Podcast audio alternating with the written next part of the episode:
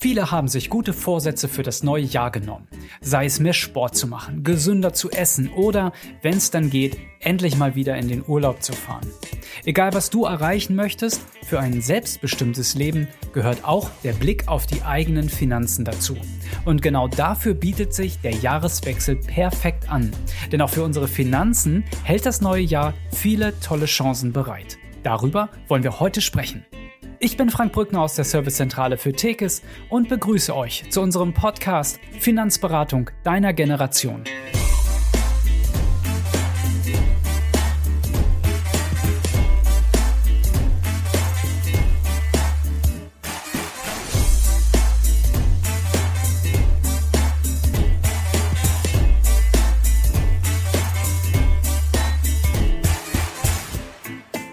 Auch in diesem Jahr begrüßen wir euch recht herzlich zu unserem Tekes Podcast und haben weiterhin das Ziel, euch Finanzthemen so rüberzubringen, dass ihr sie gut verstehen könnt, um eigene Entscheidungen selbstbestimmt treffen zu können.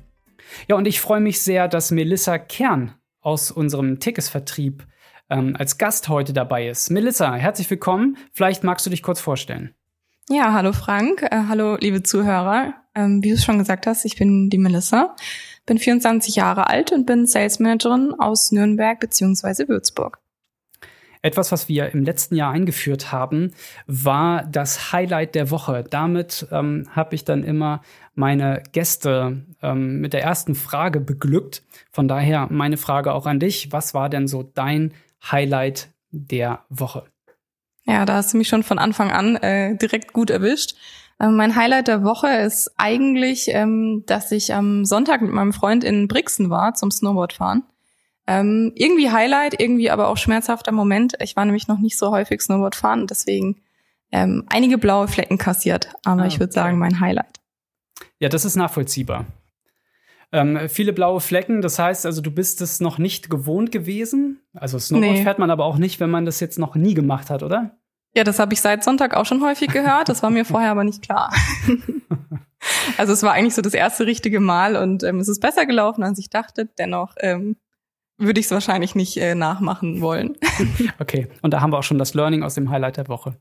Ja, also ich habe es ja eingangs schon gesagt, ähm, worum es heute gehen wird. Was sind denn so deine Erwartungen an den Podcast?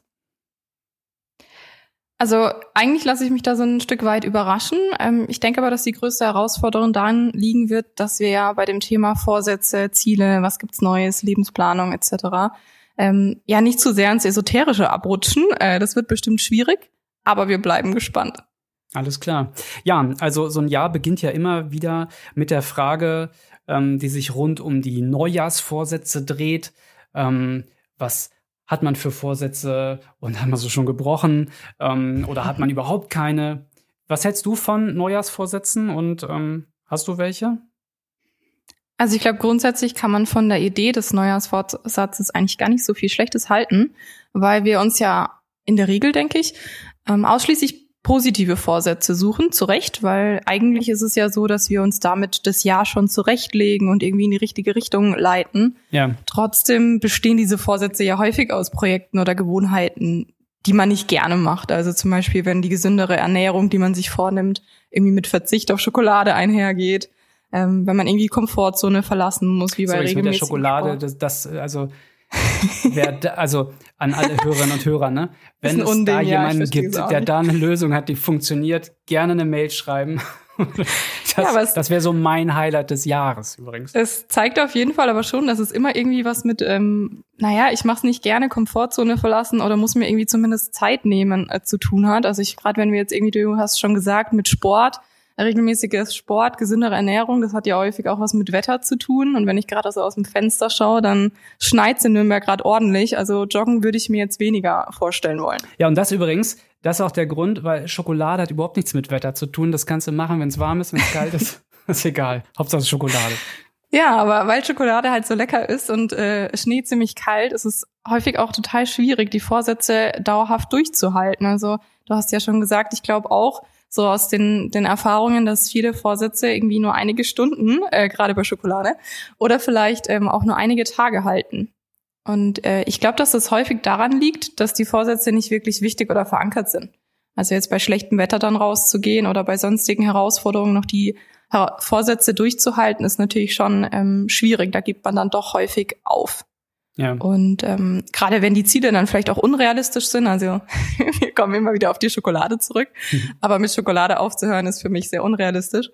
Ähm, wenn wir es jetzt mal auf die Finanzen beziehen, dann ist es aber vielleicht auch so, dass so überambitionierte Ziele, keine Ahnung, Rentenlücke von einem Moment auf den anderen zu schließen, das ist ja eigentlich ähm, mit super hohen Sparraten dann verursacht, das gar nicht äh, sein muss. Das ist ja demotivierend und könnte man auch einfach in kleineren Schritten angehen. Genau. Und ähm, deswegen ist meine Meinung zu Vorsätzen so ein bisschen zwiegespalten. Ich finde es super, wenn man sich ähm, neue Ziele annimmt und was verändern will, gerade wenn man mit manchen Sachen vielleicht unzufrieden ist. Aber ich finde, man sollte die Motivation zum Jahreswechsel lieber dazu nutzen, nachhaltige Ziele zu setzen, also irgendwie Lebensplanung zu machen, wo sehe ich mich in den nächsten fünf Jahren, wo nach der nächsten Etappe, wenn man zum Beispiel sein Studium beendet hat, was möchte ich dann machen, was muss ich tun, um das zu erreichen. Ähm, und ich finde auch bei der Finanzplanung ist es eigentlich ähnlich. Lieber kleine Schritte starten als gar nicht. Und dann kann es auch ein ziemlich gutes Gefühl sein, ähm, die Ziele anzugehen, auch wenn es vielleicht äh, nicht die spaßigsten Sachen sind. Ich hatte mir notiert, eines deiner eigenen Ziele hat sehr viel mit Kunst und Kultur zu tun, richtig? Ja, ähm, tatsächlich finde ich alles rund um Museen, Kunstausstellungen, Lesungen, Theater oder ähnliches äh, total spannend. Und eins meiner größten Träume ist, die schönsten und größten Museen der Welt mal zu sehen. Genau. Okay. Das ist aber auch ein ambitioniertes Ziel, ne? Mal so alle Museen der Welt zu sehen. Ja, zumindest die schönsten und größten. Okay. Ja, wir haben ja in den bisherigen Podcast-Folgen ähm, darüber gesprochen, warum eine Finanzberatung eigentlich wichtig ist. Ähm, was bedeutet die tägliche Finanzberatung und somit ja auch dein Job, aber für dich als Beraterin eigentlich? Das finde ich eine ziemlich äh, schöne Frage, weil man, glaube ich, erstmal damit aufräumen muss, was ich eigentlich den ganzen Tag mache. Also wenn du so willst, irgendwie dieses, äh, was denken die Menschen, was ich mache, versus was tue ich wirklich. Ist das so unterschiedlich? Ah, häufig schon. Mm, viele Menschen haben die Vorstellung, dass ich täglich vor riesigen Bergen von Papieranträgen sitze und Versicherungen miteinander vergleiche, gefühlt mit so einer Stoppuhr am Schreibtisch sitze und den perfekten Moment abwarte, um mein ganzes Erspartes in Einzelaktien zu schießen. Ähm, das am besten irgendwie noch mit, ja, vielleicht ähm, so ein bisschen dickbäuchigen, grauhaarigen Arbeitskollegen. Und häufig entsteht aus diesem Vorstellung von meinem Tun das Denken, dass Finanzberatung nur was für ältere, wohlhabende Menschen ist. Mm, und dann damit mindestens Zeit hat, bis man halt irgendwie 30 ist oder so. Ja, okay, dann lass uns doch da mal auch gerade für diejenigen, die ähm, mit, mit Finanzberatung und äh, auch mit Tekes bisher noch nicht zu tun hatten, dann lass uns doch ein Stück weit konkret werden. Also was, was machst du denn äh, dann tatsächlich? Also die Hauptaufgabe in meinem Job ist eigentlich viel mehr gemeinsam mit den Kunden einen Plan für für sein Leben aufzustellen. Also klar gehören da auch Vergleiche von Versicherungen dazu, aber meistens geht es vielmehr darum, wenn ich beispielsweise gern mit ähm, Ende 20 heiraten möchte, wie viel Geld brauche ich denn bis dahin, um mir mein Traumkleid und ein nettes Buffet für die Gäste leisten zu können? Wenn ich später meinen Ruhestand vielleicht im Ausland verbringen möchte, irgendwo wo es warm ist, was muss ich dafür tun? Worauf muss ich achten? Ähm, wenn ich Student, Auszubildender, junger Berufseinsteiger bin, die ersten Grundlagen für meinen Finanzplan ähm, setzen möchte, was muss ich denn da eigentlich starten, auch wenn ich gerade wenig Geld zur Verfügung habe? Und das klingt jetzt vielleicht kitschig, aber letztendlich bin ich vielmehr ja, eine Art Begleiter auf dem Weg zur Erfüllung der Ziele. Und das ist auch häufig ein Ansprechpartner in den schönsten, aber auch in den schlechtesten Lebensphasen. Ja, irgendwie Sorge stiften, dass wir gemeinsam auf den richtigen Weg bleiben. Also jetzt, ähm, wenn irgendwie ein Kunde seinen ähm, für den Job unerlässlichen Führerschein irgendwie abgenommen bekommt und nicht weiß, wie soll es jetzt eigentlich weitergehen, ähm, mhm. dann kann man da vielleicht auch ab und zu mal so ein kleines bisschen zusammen Peter Zwegert spielen und gucken, wie es jetzt eigentlich die nächsten Monate aussieht. Ja. Ähm, und auch gerade, wenn irgendwie eine Kundin, das hatte ich letztens, äh, schwanger ist äh, und du dann als Ansprechpartner so einer der ersten Personen vielleicht vor den Eltern oder besten Freunden noch bist, der das erfährt. Das bringt zwar viel Verantwortung, macht aber eigentlich auch ganz schön viel Spaß, so so nah dabei sein zu können. Ja, das kann ich mir vorstellen. Wenn ich jetzt dein Kunde wäre, was würde mich da genau erwarten? Na, eigentlich haben wir das gerade schon fast besprochen. Im Grunde stelle ich mit dem Kunden, mit der Kundin gemeinsam, falls es nicht sowieso schon besteht, einen Lebensplan, zeige alle sinnvollen Möglichkeiten auf, wie der Finanzplan ihn oder sie dann zu den Zielen bringen kann und begleite dann natürlich auch in der Umsetzung. Bei Bestandsprodukten werfe ich häufig ein Auge drüber, über die Unterlagen, check das Preis-Leistungs-Verhältnis und eben, ob das auch zu dem führt, wo sie hinwollen oder ob sich vielleicht seit der letzten Beratung irgendwie auch noch was geändert hat. Und ähm, erkläre häufig dann auch, was sie eigentlich für ein Produkt haben und was es kann. Denn viele verlieren bei ihren Finanzen häufig den Überblick oder hatten vielleicht auch nie irgendeinen.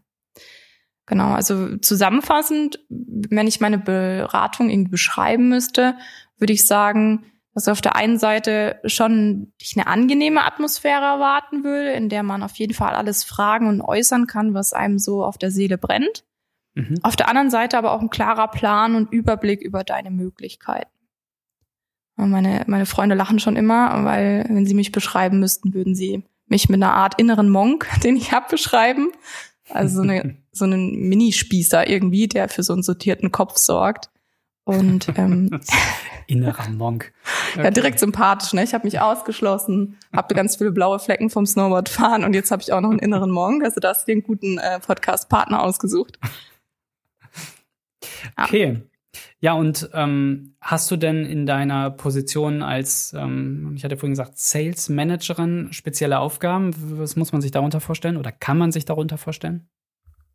Also eigentlich bedeutet das vor allem, dass ich den Fokus auf die Beratung habe und weniger auf Führungsaufgaben in Richtung Ausbildung und Weiterbildung von jungen Kollegen. Also grundsätzlich ähm, kann man sich dann, wenn man sich auf die Beratung spezialisiert, natürlich auch überlegen, ob man spezielle Bereiche wie eine Kapitalanlage, Immobilie, Immobilienfinanzierung, betriebliche Altersvorsorge, private Krankenversicherung und was es noch alles gibt, irgendwie genauer betrachtet und sich genau darauf fokussiert, weil es einfach komplexere Themen sind, die man tagtäglich bearbeiten muss. Ich habe mich aber auf den Bereich der Bestandskundenbetreuung spezialisiert. Ah, das hast jetzt vielleicht schon so ein ganz kleines bisschen rausgehört, dass ich ziemlich gerne so den übergeordneten Plan habe, den ich mit den Kunden dann wirklich auch Seite an Seite verfolgen kann. Dann kommen wir mal zu den Änderungen, die sich in diesem Jahr 2022 oder wie die jungen Menschen sagen 2K22 ähm, ergeben, ähm, nämlich ähm, in diversen Bereichen der Finanzen. Was sind denn so aus deiner Meinung nach die größten Änderungen, die sich äh, im Bereich Finanzen und Altersvorsorge ergeben? Also dieses Jahr bringt einige Neuerungen mit sich, vor allem im Bereich Finanzen und Altersvorsorge. Äh, zum Beispiel die Erhöhung des Grundfreibetrags in der Steuer, der Corona-Bonus, die Anpassung der Beitragsvermessungsgrenzen und ja, die Senkung des Rechnungszinses. Kannst du auf die einzelnen Punkte einmal näher eingehen? Ich glaube, für viele ist es jetzt auch das erste Mal, dass sie mit solchen Begriffen zu tun haben. Ja klar, schauen wir uns doch die spannendsten ein bisschen genauer an. Also im ja, Bereich Finanzen das ist eigentlich so der Grundfreibetrag. Das ist vielleicht besser bekannt als der Steuerfreibetrag. Der wird nämlich erhöht. Mhm. Also das ist der Teil des Einkommens, welcher nicht besteuert wird. Er steigt im Vergleich zum letzten Jahr, also zu 2021, um 240 Euro auf ähm, 9.984 Euro. Und dieser Steuerfreibetrag gilt also in erster Linie in der Höhe, wie ich es gerade genannt habe, erstmal für Ledige. Das ist vielleicht ganz wichtig für alle Paare, die auch zuhören. Ähm, wenn man gemeinsam veranlagt ist, dann verdoppelt sich der Beitrag. Also erstmal ist es super. Wir können nämlich 240 Euro mehr verdienen, ohne Steuern auf diesen Betrag zu zahlen. Die Frage ist nur, warum gibt es die Erhöhung? Eigentlich im, als Ausgleich der kalten Progression. Kalte Progression ist auch so ein hochtrabender Begriff, aber beschreibt eigentlich nichts anderes als die Situation, dass man mehr verdient, nachsteuern, aber weniger netto zur Verfügung hat. Und eine höhere Inflation verstärkt diesen Effekt eigentlich noch. Die Inflation, dass die so äh, ziemlich hoch gerade ist, das haben, glaube ich, alle schon mitbekommen. Ähm, die ist nämlich 2021 auf dem höchsten Stand seit 1993 sogar. Also aufs Jahr gesehen war sie damit bei 3,1 Prozent. Wenn wir das ein bisschen greifbarer machen, dann ähm, brauchen wir 3,1 Prozent mehr Geld zur Verfügung im Vergleich zum Vorjahr, um uns die gleiche Kugel Eis zu kaufen. Also alles wird teurer, ne? Um es so genau. zu übersetzen. Okay. Ja. Da sagen wir nicht alles, sondern vieles, was man so aus dem Alltag kennt. Genau, das ist absolut korrekt. Und letztendlich ist diese Erhöhung des Steuerfreibetrags eigentlich nur ein Zeichen mehr dafür, dass die Investition in, in Sachwerte und Investments immer wichtiger wird und das Sparen auf dem Konto eigentlich keine Option mehr darstellt. Okay, also Inflation und das in der Tat, ähm, das lässt sich ja auch so aus den Medien entnehmen, ein Thema, mhm. was für alle wichtig ist. Von daher wichtig, sich damit einmal auseinanderzusetzen, um sich dann auch die Frage zu stellen, ja, was, was heißt das jetzt eigentlich für mich konkret? Ja. Was hat's denn mit diesem Corona-Bonus auf sich? Ah, der ist ein bisschen langweiliger, aber auf jeden Fall auch äh, eine schöne Idee, denn äh, noch bis zum 31. März ähm, 2022 können Arbeitnehmerinnen und Arbeitnehmer sich einen steuerfreien Corona-Bonus von ihrem Arbeitgeber ähm, ja, auszahlen lassen. Ähm, die Höchstgrenze liegt da bei 1500 Euro insgesamt. Also das heißt, ähm, in den äh, zwei Corona-Jahren, ähm, wer da bisher schon 1500 Euro erhalten hat, der kann sich leider keine neue steuerfreie Auszahlung erhalten. Ähm, aber diejenigen, die beispielsweise bisher 750 Euro äh, bezahlt bekommen haben, die können noch maximal 750 Euro erhalten. Also eigentlich ist der Corona-Bonus geschenktes Geld, was für andere Zwecke, zum Beispiel für die Umsetzung der Neujahrssätze irgendwie ausgegeben werden kann. Aus gesundheitlichen Gründen empfehle ich jetzt nicht, das Geld, die 750 Euro beispielsweise in Schokolade zu investieren. Aber ah, es mag ja den einen oder anderen geben, der sagt, ja doch, warum nicht? Ja. Wenn man dann dafür nichts anderes isst, das ganze Jahr über hat es ja auch irgendwie einen Diäteffekt. Aber ja, darum geht es gar nicht in diesem Podcast. Wir bleiben beim Bereich Finanzen. Was gibt es denn ähm, im Bereich Altersvorsorge Neues? Also 2022 bringt auf jeden Fall neue Beitragsbemessungsgrenzen mit sich. Äh, die Beitragsbemessungsgrenze wirkt sich sowohl auf die gesetzliche als auch die private Altersvorsorge aus. Deswegen muss man da erstmal unterscheiden. In der allgemeinen, also in der gesetzlichen Rentenversicherung, steigt sie in den neuen Bundesländern um 50 Euro, also auf 6.057 Euro pro Monat und sinkt in den alten Bundesländern um 50 Euro auf 7.050 Euro monatlich. Grund für diese Verschiebung ist, wie bei so vielen Sachen gerade, die Corona-Pandemie. Normalerweise steigt nämlich die Beitragsbemessungsgrenze, da sie sich an den Einkommensentwicklungen des vergangenen Jahres orientiert. Durch die insgesamt aber gesunkenen Löhne und Gehälter in 2020 sinkt ab diesem Jahr dann auch das Durchschnittsentgelt für einen Entgeltpunkt auf 38.900 ein Euro. Ich weiß, das klingt jetzt alles super hochtrabend, aber viel leichter lässt sich das nicht erklären. Ja. Ähm, notwendig ist es ähm, quasi, dass das überhaupt angepasst wird, weil diese Entgeltpunkte, die sich nach dem Durchschnittsgehalt der Deutschen richtet, letztendlich die Höhe unserer späteren gesetzlichen Rentenversicherung bestimmt. Ja. Also auf der gesetzlichen Seite hat diese Beitragsbemessungsgrenze und das Sinken ähm, Auswirken darauf, dass die gesetzliche Rentenversicherung sich ein bisschen anpasst. Im Bereich der privaten Altersvorsorge hat die Senkung der Beitragsbemessungsgrenze ein bisschen andere Auswirkungen. Dafür muss ich leider ein bisschen ausholen, weil Finanz- und Altersvorsorge nicht immer ganz das leichteste Thema ist. Aber in der privaten Altersvorsorge gibt es eigentlich verschiedene Fördermöglichkeiten durch den Staat. Was bedeuten Fördermöglichkeiten? Letztendlich unterstützt uns der Staat auf verschiedene Arten dabei, unsere Rentenlücke zu schließen, wenn wir erkannt haben, dass wir uns nicht ausschließlich auf die gesetzliche Rentenversicherung verlassen wollen. Also, wenn wir ein paar Zahlen haben, laut dem Bundesministerium droht so jedem dritten Arbeitnehmenden nach 45 Jahre Vollzeitberufsjahren eine Bruttorente von unter 1300 Euro. Ja, damit wir jetzt irgendwie nicht vom Stuhl fallen, lassen wir lieber die Berechnung in die Nettorente weg. Bei 1300 Euro brutto kann sich der ein oder andere vielleicht schon was vorstellen. Wenn wir uns. Das vielleicht, wenn ich da mal einhaken kann. Klar. Man, man, sagt ja auch immer so, Wunsch ist es ja, also wenn man sich die Frage stellt, warum sollte ich mich in jungen Jahren mit meinem, äh, mit meinem Rentenalter beschäftigen? Mhm. also so habe ich das immer verstanden. Naja, es geht ja auch darum, den jetzigen Lebensstandard, der ja sehr individuell ist, auch im mhm. Alter zu halten. Ne? Dass das, was ich mir jetzt leisten kann, dass ich das auch mir später leisten kann.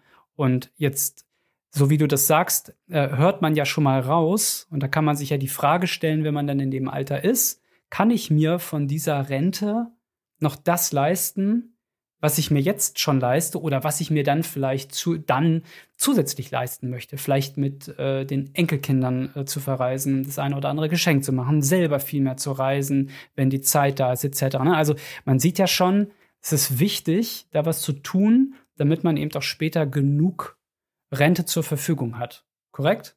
Ja, ganz genau. Also das ist auch genau die richtige Herangehensweise, wie man das so ein bisschen checken sollte. Also was sind denn jetzt meine Fixkosten, was sind meine Ausgaben, vielleicht mit Spaßausgaben, Schokoladenkonsum oder ähnliches äh, obendrauf.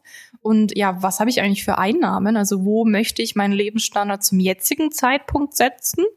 Aber vielleicht auch, wie könnte der sich noch verändern? Denn wie du es schon gesagt hast, ähm, so schön Kinder sind, trotzdem werden die natürlich ähm, was kosten, weil die wollen ja auch irgendwie Schokolade oder sonstiges essen. Ähm, Wir kommen aus diesem Beispiel heute nicht mehr raus. Nee, äh, da hast du aber auch genau die richtige getroffen. Also wenn es um Wein und Schokolade geht, dann hast du hier immer einen Ansprechpartner. ja, aber genau das ist die richtige Herangehensweise. Und wenn wir jetzt so für uns erkennen, dass diese 1300 Euro im Ruhestand vielleicht nicht ausreichen und wir uns entscheiden, dass wir privat noch vorsorgen wollen, damit ähm, wir einfach dann mehr zur Verfügung haben, dann gibt es eben grundsätzlich vier Fördermöglichkeiten, auf die wir zurückgreifen können.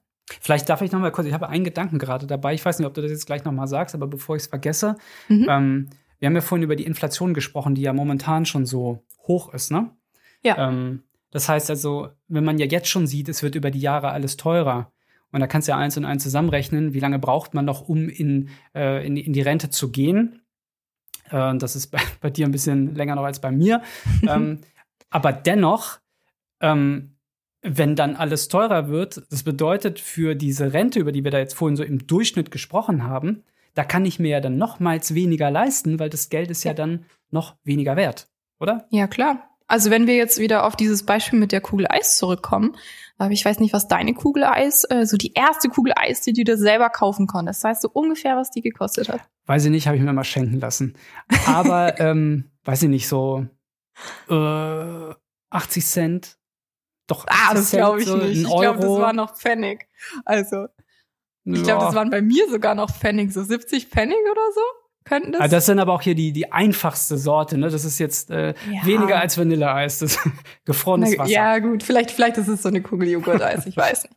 Aber wenn du jetzt ähm, einfach mal schaust, was eine Kugel Eis jetzt kostet, ich habe ja. keine Ahnung, wie viel das bei dir ist, aber in Nürnberg kommst du da Sieben eigentlich. Sieben Euro. Nein, so viel ist es nicht, oder? Nein. Ja, aber so, so, so ein, weiß ich, 1,50, 1,80 zahlt inzwischen dafür. Ja. Also in Nürnberg ist es so, dass du auf jeden Fall 1,40 hinlegen musst, aber ja. wenn du so eine ähm, organische, vegane Eiskugel willst, dann bist du schon locker bei zwei, drei Euro.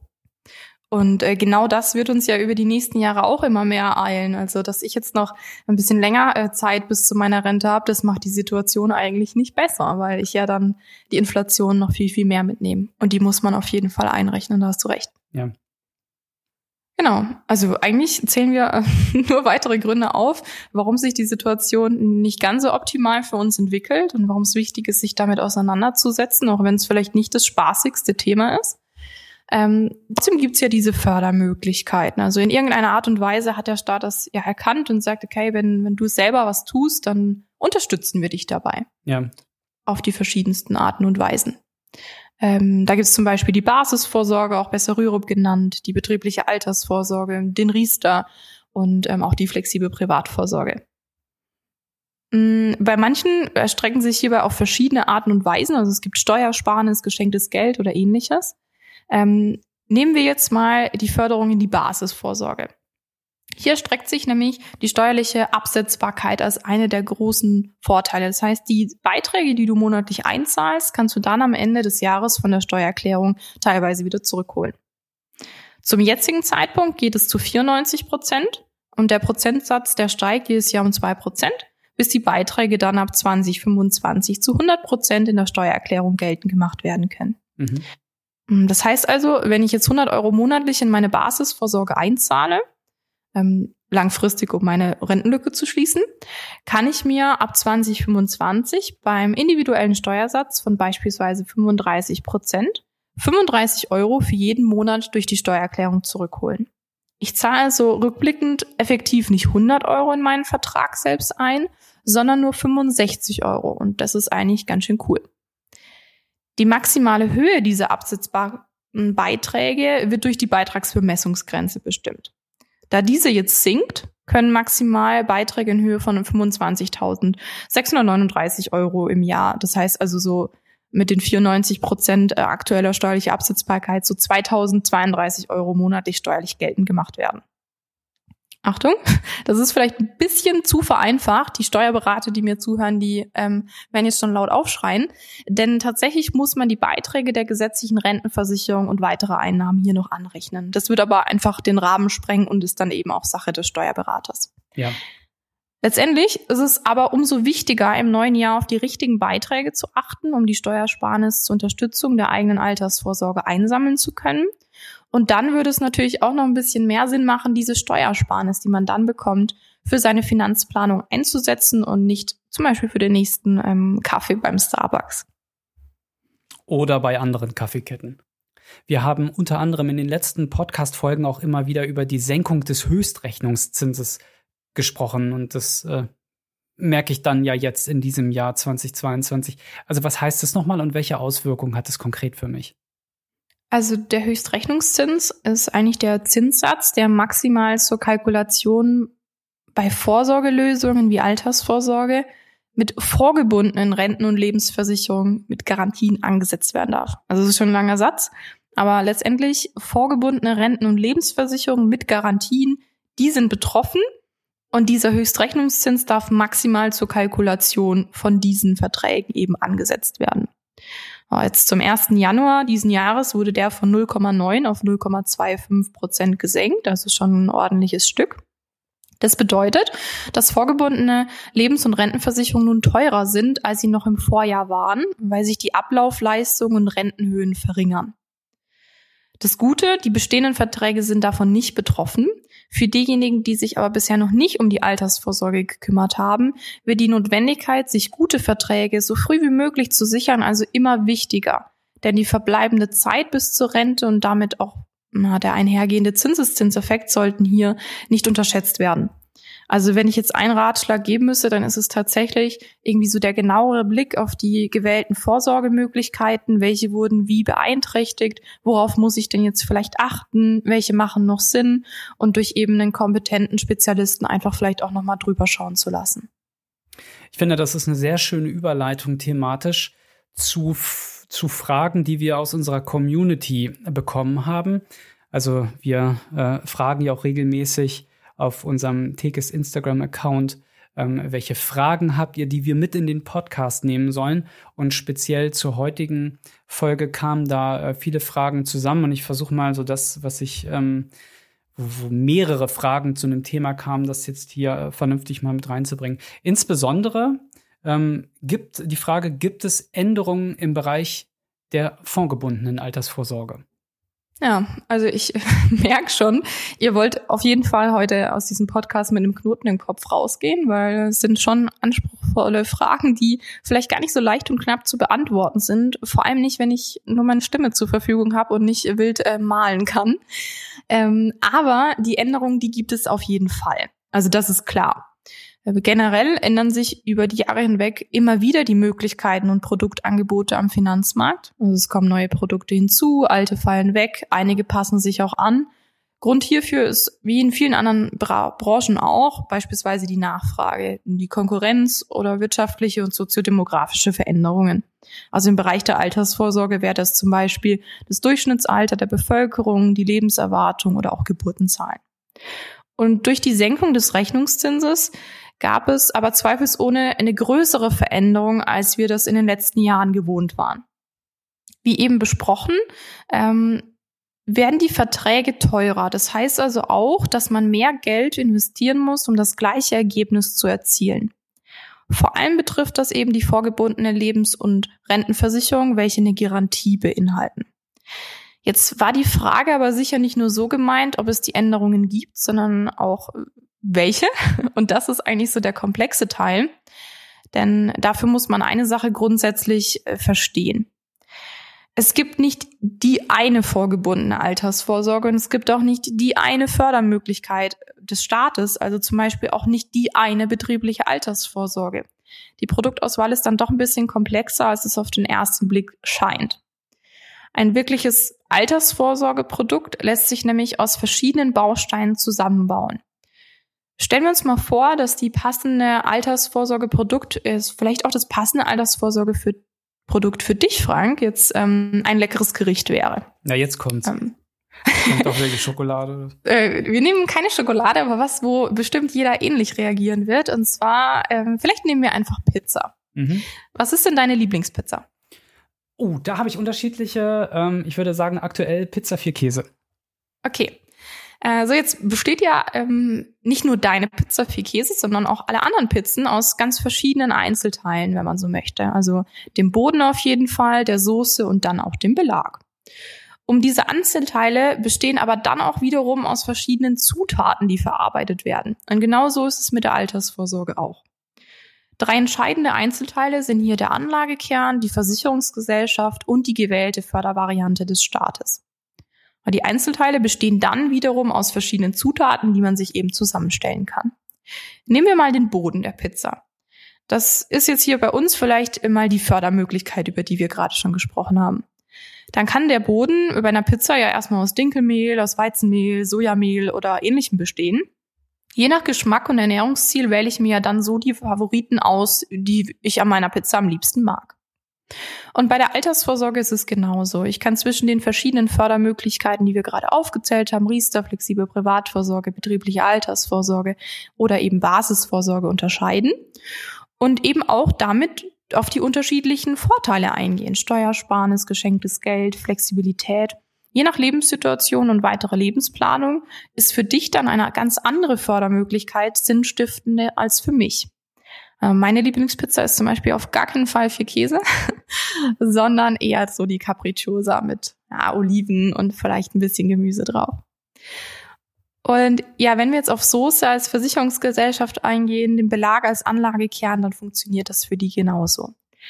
Wenn wir jetzt auf die Änderungen von der Altersvorsorge in 2022 nochmal zurückkommen, also auf die Beitragsbemessungsgrenze und die Rechnungszinssenkung, über die wir gerade gesprochen haben, dann wirken sich diese Änderungen auf die einzelnen Produkte genauso als Gesamtpizza aus. Ich weiß nicht, ob man verstehen kann, was ich damit meine, aber es ist immer ein Zusammenspiel aus den verschiedenen Sachen. Wenn ich jetzt Dinkelmehl super gerne mag, ähm, aber das in Kombination mit Pizza Hawaii, also mit Ananas vielleicht nicht so toll finde, dann heißt es nicht, dass die Einzelteile schlecht sind, sondern dass sie nicht gut genug zusammengebaut wurden. Also wenn man es vielleicht ein bisschen zufriedenstellender formulieren möchte, die vorgebundene Altersvorsorge hat sich verändert, ja, aber ist nach wie vor die beste Möglichkeit unter den Rentenversicherungen, weil einfach Investment alternativloser wird und gerade im Hinblick auf die Inflation und Co. ja einfach unerlässlich ist. Ja, verstehe. Vor allem, ich meine, aus deinem Beispiel geht ja auch daraus hervor, es muss halt individuell zu einem passen. Ja. Kann man nicht Auf mit der Gießkanne äh, grundsätzlich beantworten, also mit dem Gießkannenprinzip beantworten, sondern ähm, jeden da individuell ähm, betrachten und beraten. Ja, alles klar, verstanden. Ähm, die zweite Frage, die ich hier habe, ähm, Riester enthält ähm, aber unabhängig von der Wahl des Anlagekerns eine Beitragsgarantie. Lohnt sich Riester denn jetzt noch? Und wenn ja, für wen? Mm, Also erstmal ähm, betrifft ja die Rechnungssenkung, wie gerade schon gesagt, nur neue Verträge. Also die Bestandsriester-Verträge sind erstmal unberührt und machen, sofern ein guter Vertrag ausgewählt wurde, also die Einzelteile zusammenpassen, nach wie vor Sinn. Im Bereich der Neuverträge sieht es ein kleines bisschen anders aus, denn hier haben sich viele Versicherungen aus dem Riester-Geschäft bereits zurückgezogen. Also das heißt, es gibt grundsätzlich schon mal nicht mehr so viel Auswahl wie letztes Jahr. Trotzdem gibt es noch einige wenige Gesellschaften, die nach wie vor einen lohnenden und nutzenstiftenden Riester anbieten können, Ähm, was natürlich die Notwendigkeit einer ungebundenen Beratung, also losgelöst von einzelnen Gesellschaften, umso mehr steigert. Für wen jetzt Riester dann tatsächlich die beste Lösung zur Altersvorsorge darstellt, das ist dann wieder von der aktuellen Lebenssituation und den weiteren Lebensplanungen abhängig. Ich habe es ja schon angekündigt, esoterisch ist es ähm, insoweit, ähm, dass es wirklich darum geht, wünsche ich mir Kinder, bin ich angestellt, selbstständig, verbeamtet, möchte ich mal im Ausland leben und arbeiten, was sind meine Gehalts- und damit auch Steueraussichten und so weiter und so fort. Wenn wir jetzt nochmal auf das Pizza-Beispiel zurückkommen von eben, dann heißt es ja, nur weil eine äh, schlechte Pizzeria, äh, gerade vielleicht auch einige schlechte Pizzerien außerhalb von Italiens gibt, heißt das ja noch lange nicht, dass Pizza ein schlechtes Essen ist. Es gibt nämlich auch super leckere Pizzen. Und so ist es eigentlich auch ähm, bei der Riester-Rente. Ja, ähm, also wir nähern uns dem Ende des Podcasts und ich habe inzwischen Hunger. Ich weiß, ich weiß nicht, wie es dir geht. Schokolade. Schokolade, Pizza, auch in der Reihenfolge. Ähm, mhm. Ja, also äh, vielen Dank für die ähm, Erklärung. Also wir sehen ja, das ist in der Tat ein Themengebiet, was sehr komplex ist, aber umso wichtiger, sich damit auseinanderzusetzen. Ähm, und ähm, ich wette, diejenigen, die heute zugehört haben, die verstehen es jetzt auch ein Stück weit mehr. Also äh, vorab schon mal vielen Dank für deine ähm, guten Erklärungen. Jetzt sind wir ja ähm, gestartet äh, mit der Folge und ähm, da ging es um die Vorsätze. Mhm. Was sind so deine Vorsätze bzw. Ziele fürs neue Jahr und vor allem, wie gehst du die an? Mm, also ich mache aktuell noch meinen nebenbei meinen Master und jetzt mit der Masterarbeit bis Sommer abzuschließen, das gehört auf jeden Fall zu einem meiner Ziele für 2022. Aber ich denke, dafür gibt's leider auch keinen cleveren Ratschlag. Also wenn ja, dann gerne her damit. Aber eigentlich also, eher. Ähm, wenn ich sagen darf, Schokolade ist so ein Schokolade, Turbo. Nervennahrung, ja. Aber ich denke, neben der Schokolade geht's dann einfach ums Machen und wenn es geschafft ist, dann gönne ich mir erstmal vielleicht eine Reise zu meinem Lieblingsmuseum. Ja, also da drücken wir dir jetzt schon mal alle ähm, die Daumen. Danke. Welche Tipps kannst du denn unseren Hörerinnen und Hörern gehen, geben, wenn es darum geht, nun die eigenen Vorsätze umzusetzen? Also was sind so die ersten Schritte, damit es gelingt? Also vielleicht auch in Richtung Finanzplanung. Also man findet ja eigentlich immer gute Gründe und Ausreden, vor allem sich selbst gegenüber, nicht mit etwas anzufangen oder vielleicht auch früher aufzugeben. Und bei vielen Sachen kann man sich, finde ich, auch einfach helfen lassen und gemeinsam in kleinen Schritten starten. Häufig hilft's da auch schon, das große Fragezeichen und den riesigen Berg, den man so als Herausforderung ansieht, genauer anzuschauen und sich die Angst einfach davor auch zu nehmen. Also ich merke das auch gerade in den Finanzberatungen. Häufig ist es dann doch gar nicht so schwierig, die ersten Schritte zu gehen. Und man muss ja auch nicht alles von vornherein, von Anfang an perfekt aufstellen, sondern man kann sich dem ganzen Thema ja auch annähern. Und Vorsätze und Ziele müssen, äh, finde ich, auch immer, ja, nicht immer eine Verzicht oder eine Qual bedeuten. Ähm, ich finde, Infos schaden schließlich einfach nur dem, der sie nicht hat. Und eben diese Infos brauche ich dann auch, um mich bewusst für oder auch gegen etwas zu entscheiden, für oder gegen ähm, die Weiterführung des Vorsatzes vielleicht auch. Also ich würde sagen, sich einfach einen Ruck geben. Nicht jeder Finanzberater ist langweilig. Absolut. Melissa, vielen Dank ähm, für die heutige Podcast-Folge. Fand ich total interessant. Ich glaube, wir gehen jetzt alle aufgeschlaut ähm, aus der Folge raus. Und, hungrig. Und hungrig, das muss man sagen, und hungrig. Ähm, gehen aufgeschlaut aus der Folge raus und ähm, rein in dieses neue Jahr. Ähm, und ähm, ja, ich wünsche dir ein erfolgreiches Jahr und genauso auch allen Hörerinnen und Hörern und empfehle gerade zu dem Thema Änderungen 2022 ähm, auf tekes.de mal den Blogartikel ähm, durchzulesen, den wir dazu geschrieben haben, wo wir auch nochmal viele Zahlen, Daten, Fakten zusammengefasst haben. Also, bleibt alle gesund, vielen Dank fürs Zuhören und bis zum nächsten Mal. Ciao. Tschüss.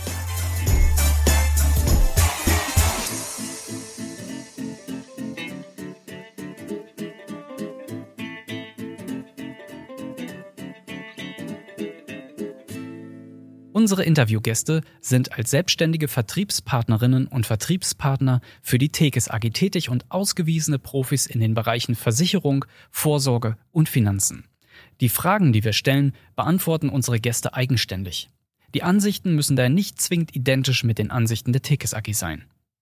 Wenn wir darüber sprechen, dass ihr euer Geld in Finanzinstrumente, zum Beispiel Aktien oder Fonds anlegen könntet, dann müsst ihr euch bewusst sein, dass dies immer mit Risiken verbunden ist ihr also eingezahlte Beiträge auch verlieren könntet. Wichtig zu wissen ist, dass sich Chancen und Risiken oftmals gegenseitig bedingen. Mehr Risiken bedeuten in der Regel mehr Chancen. Als Faustregel gilt daher, je mehr Rendite oder auch Gewinn du willst, desto mehr Risiken musst du eingehen.